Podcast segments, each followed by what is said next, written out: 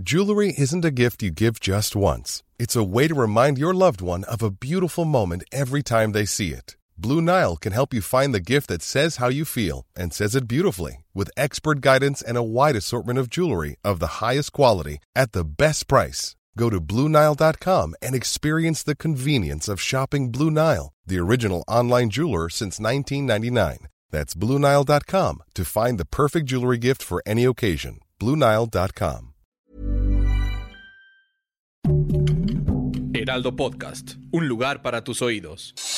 Noticias del Heraldo de México.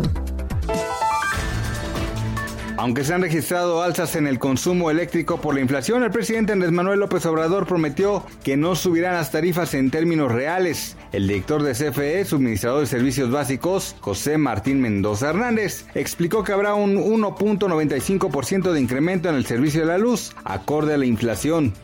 El peso cotiza alrededor de 20.13 pesos por dólar. Esto representa una ganancia de 27 centavos en ventanilla bancaria. El dólar se vende en 20.56 pesos de acuerdo con Citibanamex. Como parte de la fase 7 del plan de vacunación, el gobierno de la Ciudad de México informa que hoy lunes 12 de abril inicia la aplicación de la segunda dosis del biológico contra COVID-19 a un total de 260.409 personas adultas de 60 años de edad o más. Noticias del Heraldo de México.